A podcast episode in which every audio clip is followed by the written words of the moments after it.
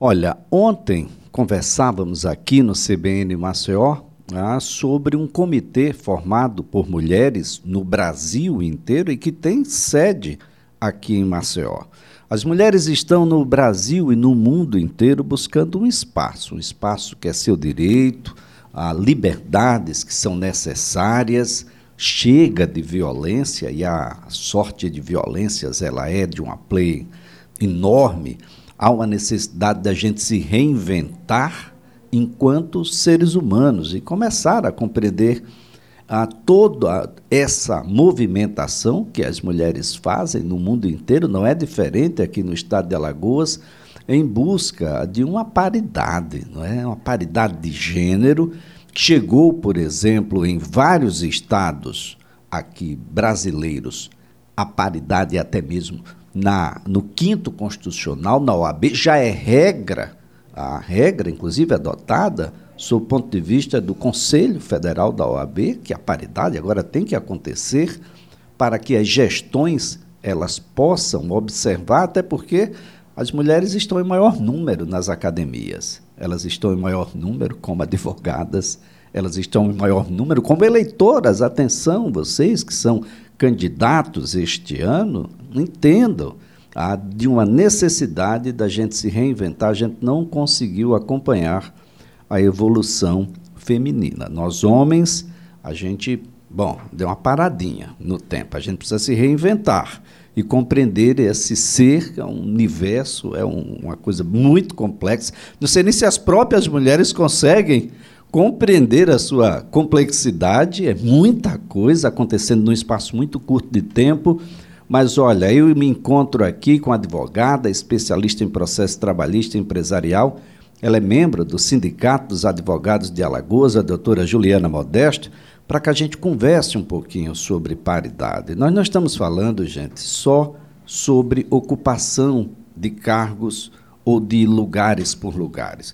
Nós estamos falando sobre igualdade, não é, Juliana? Nós estamos falando sobre existência, sobre respeito a essa existência. Bom dia, Juliana. Bom dia, Elias. Bom dia a, a todos que nos escutam hoje na CBN. Maceió. Então, Elias, é, esse é um tema que me é muito caro. É, como você já disse, as mulheres elas vêm lutando, buscando e se qualificando principalmente.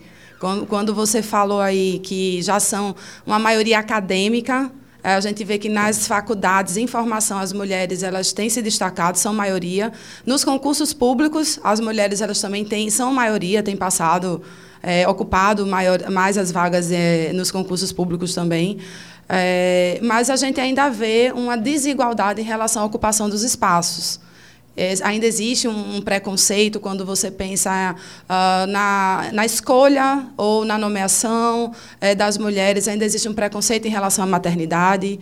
É, então, se pensa muito é, no filho, nos filhos, é, em, na falta, no, no, na própria licença maternidade, no custo é, que, digamos assim, aquela mulher vai trazer para o negócio ou de repente não vai a não entrega uh, talvez em determinados cargos.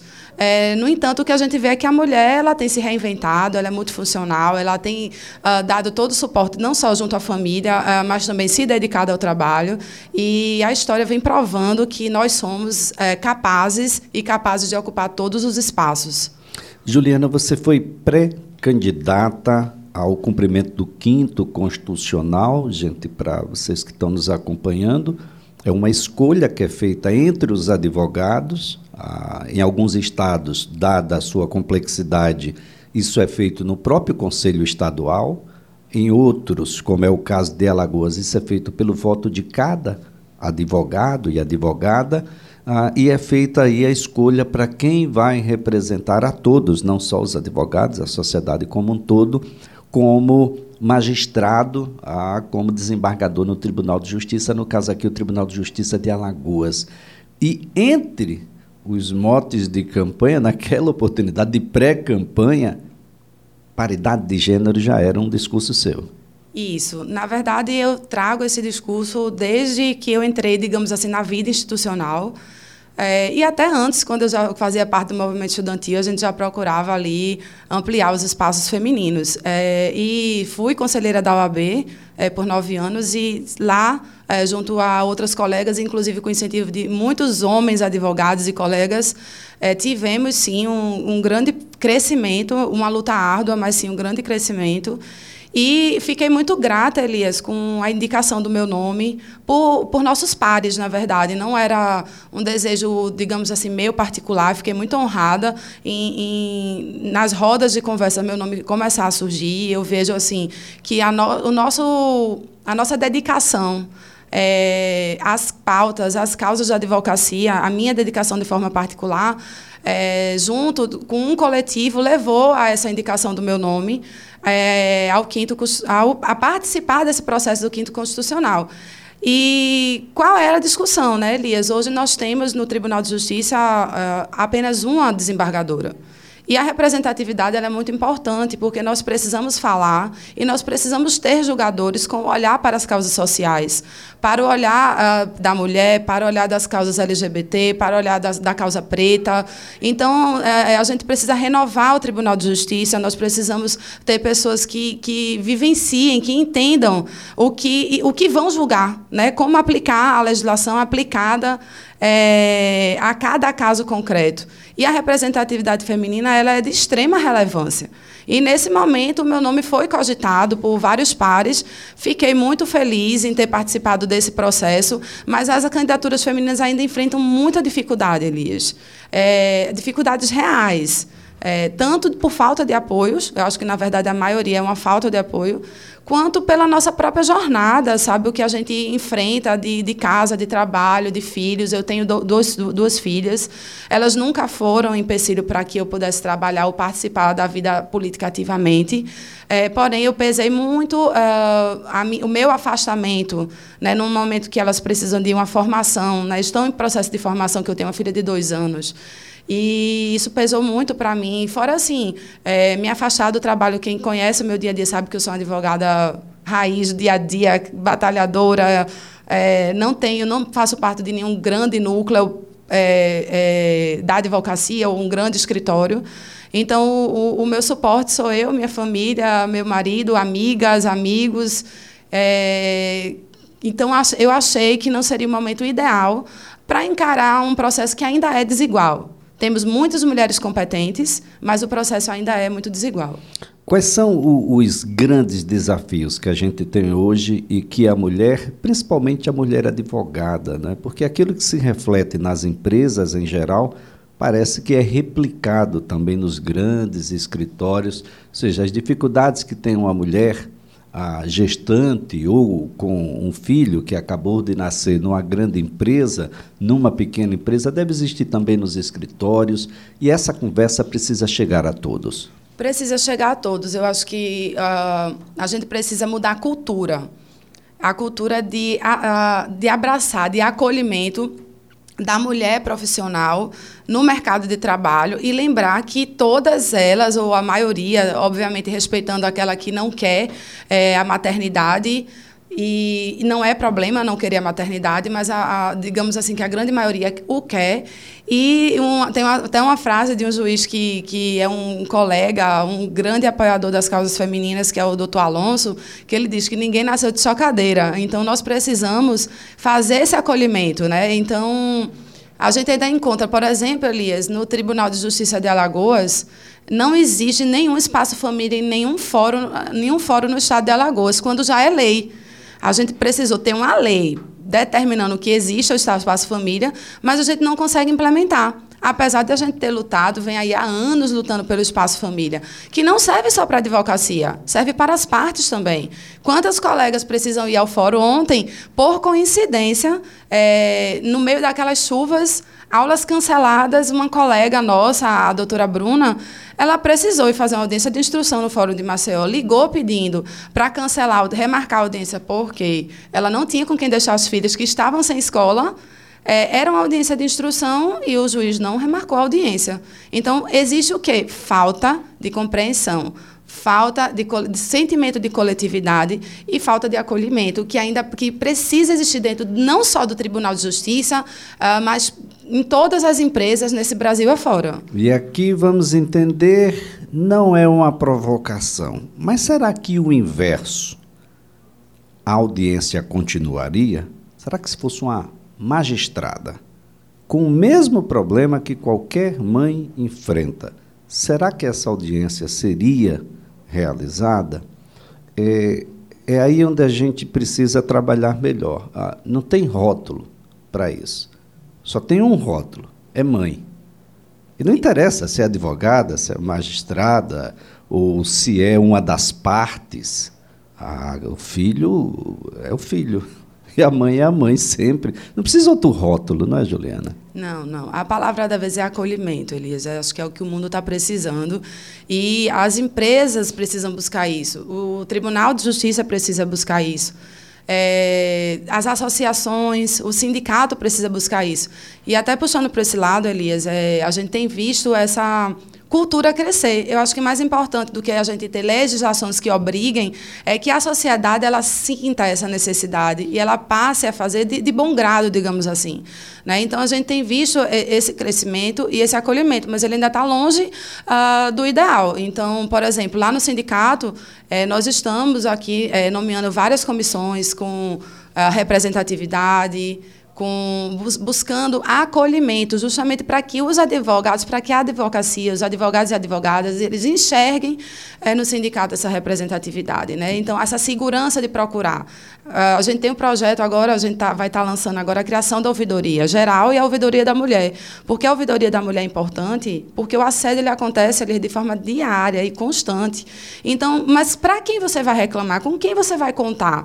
Como você vai chegar a, a é, é, a mesma coisa daquela coisa do tratamento do bullying, né? Então, por exemplo, se assemelha um pouco, porque às vezes você não sabe com quem falar, você não sabe a quem recorrer, como você assimila aquilo que está acontecendo, e muitas vezes ainda vem aquela questão da culpa em relação ao assédio.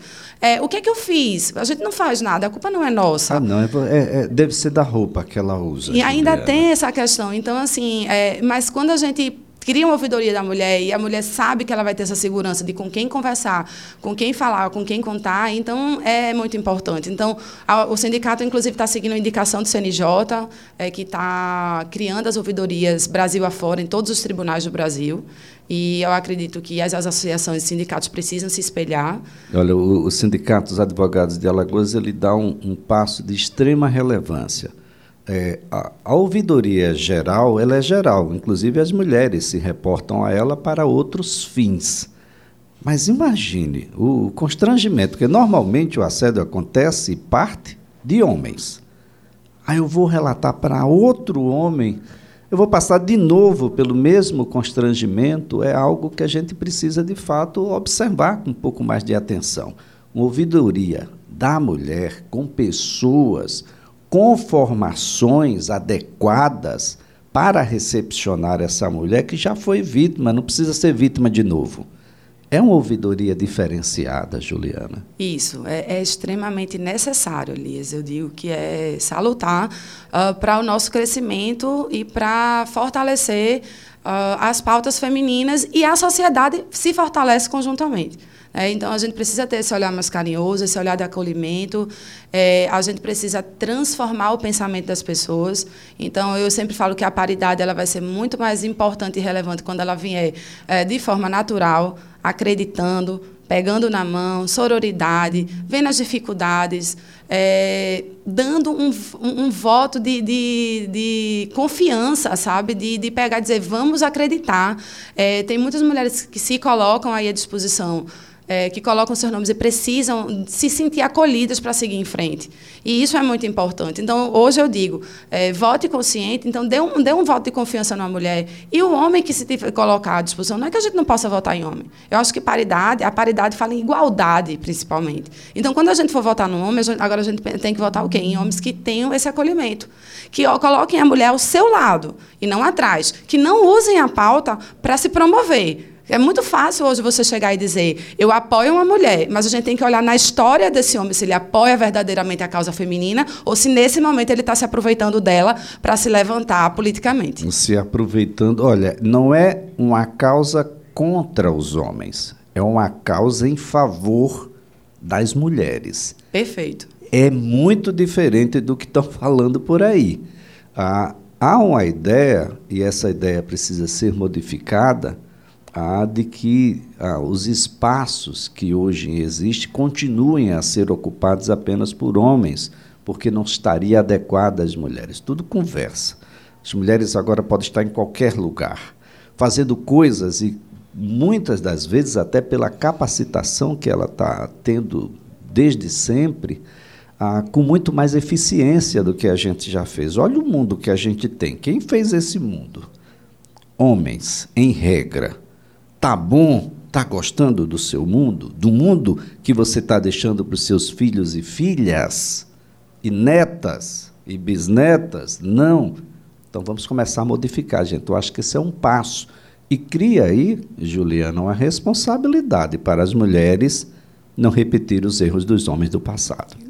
Concordo, Elias. Mas eu acho que as mulheres elas, elas têm essa preparação desde cedo. Até, digamos assim, nessa, nessa construção machista da mulher de ser cuidadora da casa e dos filhos, mas ela termina, Elias, cuidando do mundo com o mesmo cuidado. Não são todas, obviamente, porque a gente não pode generalizar ninguém, nem nenhuma categoria, nenhum gênero, uh, mas, vai ser, mas a, a tendência é que a mulher ela cuide de todos os espaços como ela cuida da sua casa e dos seus filhos. Eu gostei disso, viu, Juliana? Olha só, ela vai continuar cuidando da casa, só que a casa dela agora é o mundo. Então ela cuida de tudo. E é, cuida de todos e de todas. Exatamente, isso mesmo. É, esse é um, é, é um caminho sem volta, né, Ju? Não, não tem volta. Não tem. E aí a gente ainda brinca, né? Cuidado com os homens, que daqui a pouco, né? nós dominaremos o mundo. ah, que bom, dominem, pelo amor de Deus. O mundo que a gente, que a gente tem hoje está muito difícil, as pessoas não estão compreendendo essa uhum. seara. Eu, mais uma vez, parabenizo aí ao, ao Sindicato dos Advogados. Ah, muita gente acreditava que nem existia né, sindicato dos advogados, mas o Sindicato dos Advogados ele existe ele está ah, se robustecendo. Atenção, advogados e advogadas, procurem saber um pouco mais sobre o sindicato. Cumpre um papel distinto do papel que é dedicado à OAB Alagoas. A OAB continua na sua pujança, na sua necessária existência, órgão e entidade que sempre esteve adiante dos principais momentos da nação, vai continuar a existir assim, mas o sindicato cumpre um papel de extrema relevância para a advocacia. E nós queremos aproveitar o espaço ali para convidar toda a advocacia lagoana a fazer parte do sindicato, a representatividade é muito importante.